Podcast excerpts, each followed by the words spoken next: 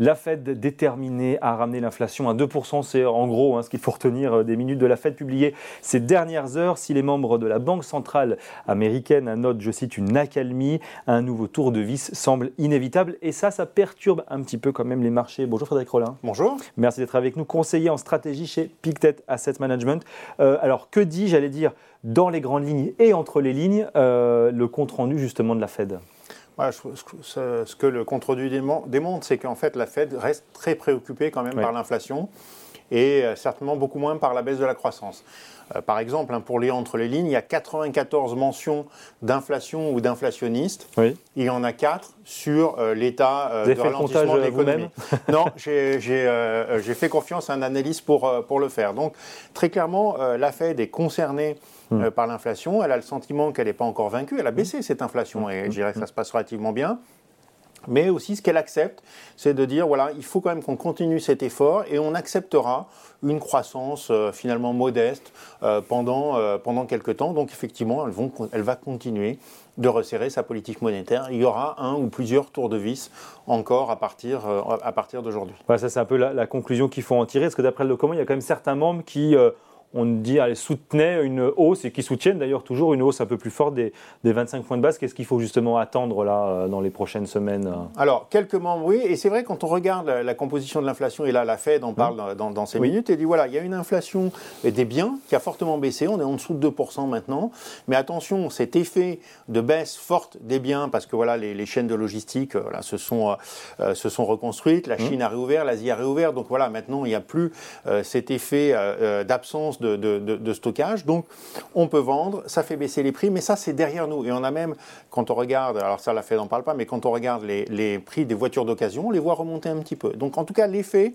de baisse des biens est derrière nous, il reste celui des services. Et euh, dans les services, on voit que les, prix des services hors immobilier mmh. ne baissent pas encore vraiment, mmh, enfin un mmh, petit peu, mais ça reste euh, voilà un début. Et puis au niveau de l'immobilier, hein, les, les, loyers continuent d'augmenter. Euh, et ça, ça peut être préoccupant. Donc, euh, effectivement, on pourrait justifier hein, une hausse de 0,50, 0,25, 0,50, pourquoi pas. Nous, on pense que ça n'arrivera pas. Hein, tout simplement, bon, d'abord il y a une majorité pour 0,25, puis ensuite, d'abord la Fed a fait voilà, deux fois 0,75, une fois 0,50, une fois 0,25. Donc il y a clairement un message quand même d'atterrissage du resserrement. Euh, si elle remenait à 0,25, ça voudrait dire qu'il y a eu entre-temps quand même plutôt d'assez mauvaises nouvelles du côté euh, de l'inflation qu'on n'a pas encore. D'autant plus si on regarde les chiffres de l'emploi, effectivement, où on se dit qu'effectivement, euh, c'est une politique qui marche plutôt euh, aujourd'hui. Est-ce que les marchés avaient anticipé cela? Euh, On a quand même le sentiment là qu'il y avait une forme d'inquiétude ces derniers jours, et encore avec les clôtures américaines. comment on regarde aujourd'hui ça les marchés? Est-ce que ça les perturbe un petit peu quand même Alors, au, moment de, du FOMC, effectivement, les marchés étaient beaucoup plus optimistes. Hein. C'est-à-dire qu'on voyait, enfin, les marchés voyaient une baisse des taux à partir à peu près du milieu de l'année, parce que euh, voilà, on avait une, euh, des résultats d'inflation qui étaient plutôt bons. On avait eu mmh, mmh, plusieurs mmh. données d'inflation qui avaient, euh, qui avaient été bonnes pour les marchés. Et puis, voilà, l'économie était en train de ralentir quand même assez fortement. Donc, vous pouvez dire, attention, la Fed va commencer à baisser. Ce qu'on a eu depuis, hein, c'est des données d'emploi qui ont été plutôt solides, hein, voire très solides, et puis des données d'inflation qui étaient moins bonnes. Hein. finalement, l'inflation a baissé, mais moins que prévu. Moins que prévu. et puis, par ailleurs, les prix à la production aussi restent assez assez, solide aux États-Unis. Donc le marché s'était déjà ajusté en fait. Hein. C'est-à-dire qu'on aurait publié les minutes de la Fed au moment où elles ont été écrites. Eh bien, probablement, les marchés auraient été surpris. Aujourd'hui, je crois que les, dernières euh, euh, données ont donné raison à la Banque centrale. Les marchés se sont ajustés et c'est la raison pour laquelle, voilà, c'est pas forcément très apprécié, mais c'est pas non plus pris de façon très grave. Mais est-ce que c'est que, j'allais dire, que la faute de la Fed? Euh, Est-ce que ce qui perturbe aussi un petit peu les, marchés ou qui les interroge, c'est aussi peut-être les résultats décevants des, entreprises? Il y a eu euh, pas mal de dans, dans ce sens-là? Alors effectivement, cette, euh, cette euh, révision des anticipations sur euh, la Fed a fait que les marchés américains ces dernières semaines, enfin ces derniers jours ont été plutôt médiocres. Mm. Je pense que c'est pas seulement ça. Hein. c'est aussi les résultats des entreprises mm. qui ont plutôt mm. déçu. Il y avait eu de fortes révisions à la baisse déjà, et malgré de fortes révisions à la baisse, on a quand même une des saisons les plus décevantes depuis longtemps.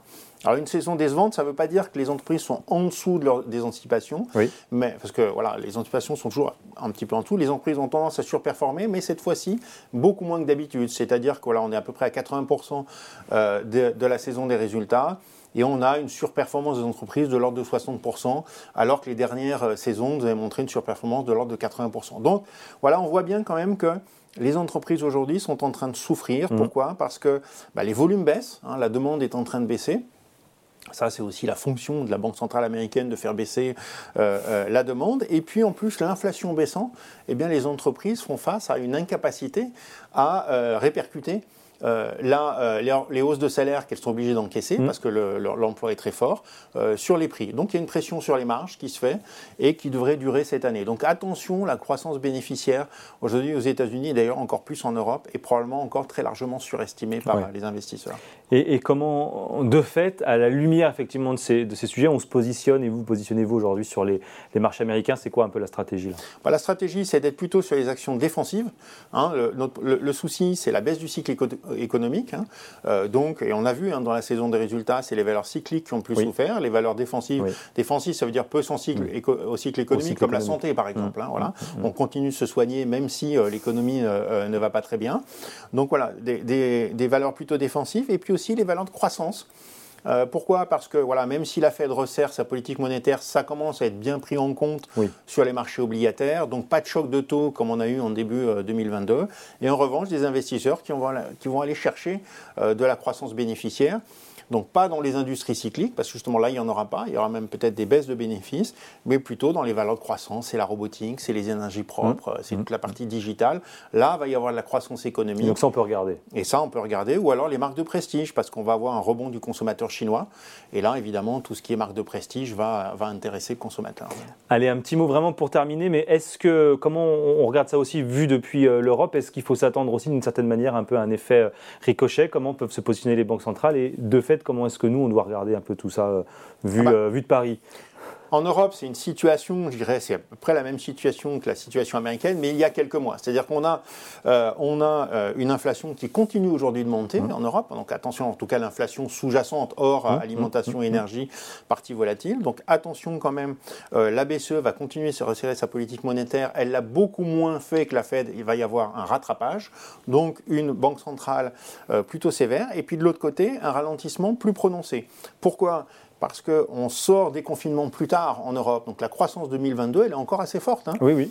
Voilà. Et puis, euh, euh, donc là, elle ralentit naturellement euh, post, post, déconfinement. Et puis en plus, on a le choc énergétique quand même qui, nous a coûté très cher. Donc on passe d'une croissance qui est beaucoup plus élevée que les États-Unis en 2022 à une croissance qui sera plus basse que les États-Unis en 2023. Donc attention, une croissance bénéficiaire qui est à peu près zéro aux États-Unis, mais qui mm. pour nous, en tout cas, c'est pas ce que pense le marché, mais pour nous va être plutôt entre moins 5 et moins 10 donc la pression euh, sur les marchés actions européens euh, paraît euh, plus forte. Ça ne s'est pas vu parce qu'il y a eu un rattrapage. On a eu plutôt des bonnes nouvelles grâce à un hiver doux. Ce rattrapage est fait. Attention dans l'avenir, on pense que voilà, les actions européennes auront des difficultés à surperformer encore les actions américaines. Et on surveillera ça, bien sûr, avec vous. Merci beaucoup, Frédéric Rollin, d'être venu nous voir conseiller en stratégie d'investissement chez Pictet Asset Management dans Ecorama sur Boursorama.